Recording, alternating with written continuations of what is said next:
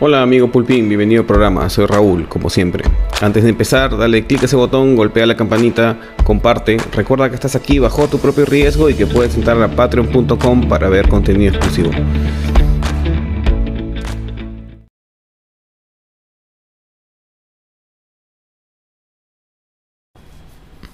Ya había hecho un video de esto y se me borró, así que voy a tener que hacerlo de nuevo. a ver, eh, para los cristianos y en general para, las, para todos los que vienen de religiones divinamente inspiradas, que son casi todas, em, la existencia de Dios va a determinar la existencia de su sistema moral. ¿Por qué? Porque si, si hay un Dios, que, si hay, si hay un Dios, este, ese Dios es un Dios e, es el principio de un sistema filosófico y ese sistema filosófico va a determinar la ética, Em, la epistemología, la, ontología, la política y todas las ramas de la filosofía, todo el conocimiento va a brotar de allí. Sobre todo la moral, que es lo más importante. Y voy a explicarles más o menos por qué. A ver, lo primero que tenemos que hacer es entender qué necesitamos para crear a Dios, ¿ya? Entre comillas, para crear a Dios. Entonces vamos a recurrir a Aristóteles. Aristóteles decía, por ejemplo, que cada cosa es forma y materia. Entonces, Raúl, de 41 años, es la forma de Raúl de 40 años, que es la materia. ¿ya? La forma, em, lo anterior que me da origen es la materia. Y la versión que objetiva actual es la forma. ¿ya? Raúl de 5 años es la materia para Raúl de 6 años, que es la forma. ¿Ya? Y la mamá y el papá de Raúl son la materia de Raúl de cero años. Y así, y así va retrocediendo hasta que llegas a un momento en que tienes algo que es solo forma. ¿Mm? O, o, solo materia. Donde materia y forma son una sola cosa. Y es esa cosa en sí misma, sustancia, perfecta. Es el origen. ¿Ya? Esa es, la, idea de Dios general, ¿no? Que tenemos los cristianos. Va retrocediendo y el origen de todo es, Dios. Ya, bacán.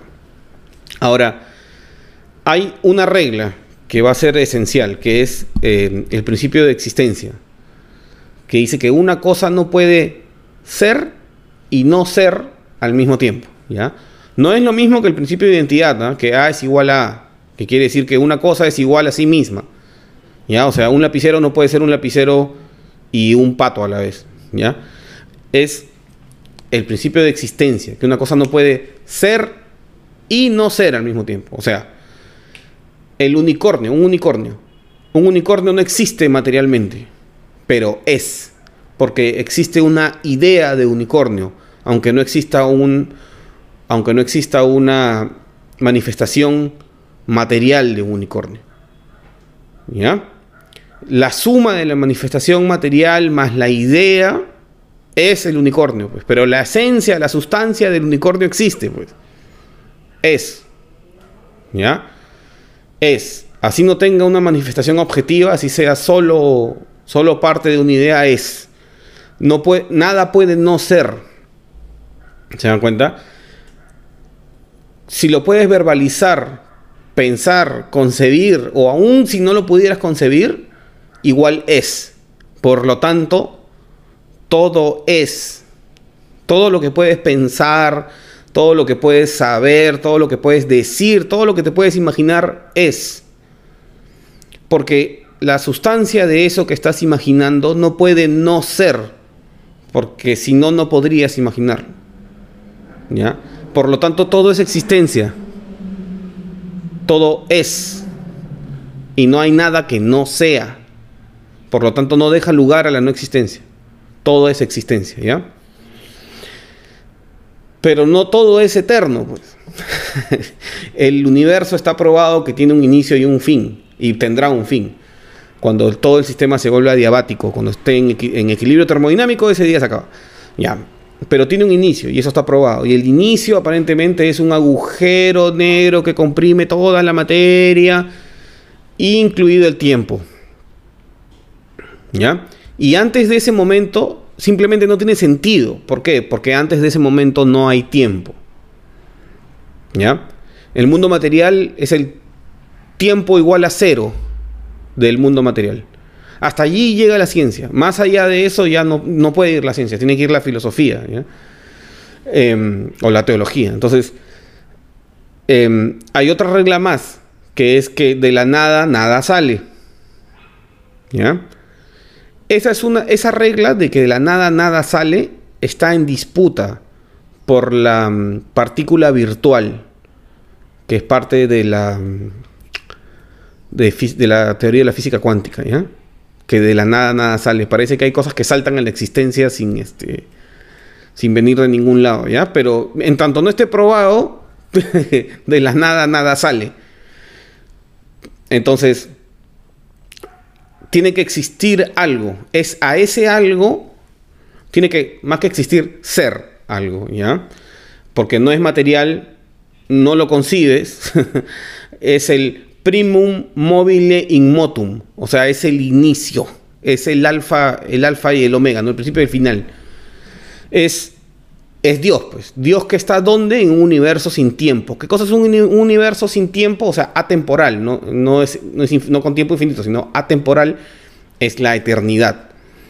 Entonces, Dios que es el primum mobile in motum, está en la eternidad y desde allí, por alguna razón, empuja la materia hacia la existencia. Es un juego de suma cero entre existir y no existir.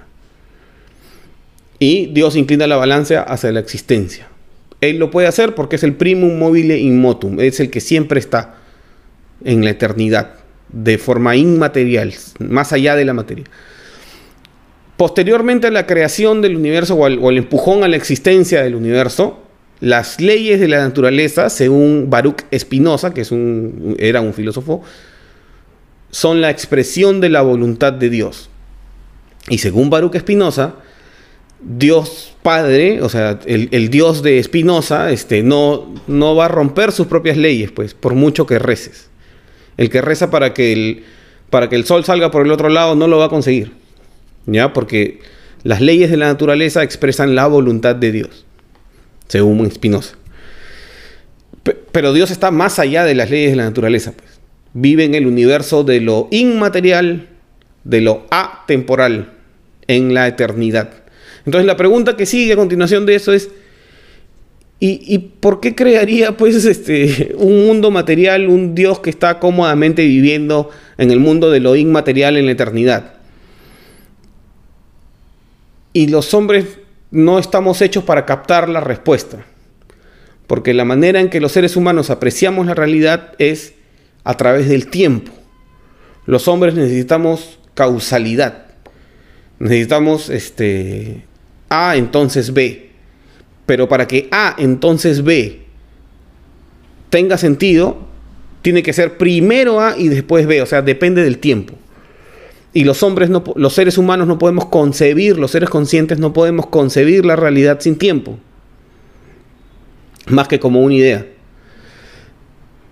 Entonces, en la eternidad, no podemos concebir que el primum mobile in motum que no necesita a nadie, haga algo que tenga causalidad, pero no necesidad de hacer. Solo hay una cosa que los seres humanos hacen que tiene causalidad, pero no necesidad, y es el amor. Y por eso la respuesta es Dios crea por amor. No es porque sea el amor como el que tienes con tu flaca, sino es porque es el único, es es la única definición humana que puede tener causalidad, o sea, causa y efecto, pero no necesidad.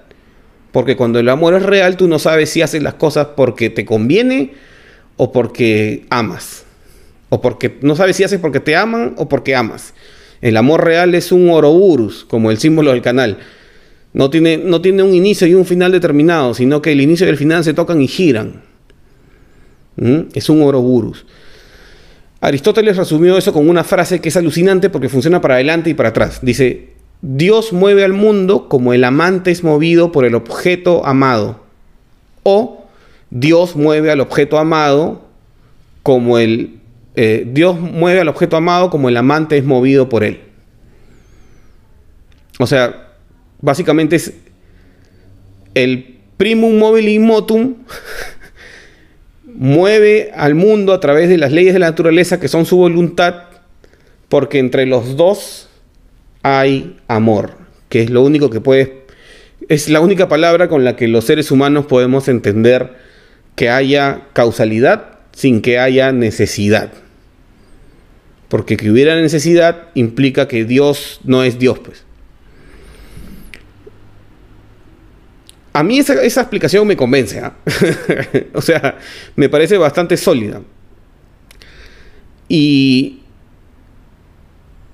que em, este principio de que de la nada nada sale es bien difícil de negar.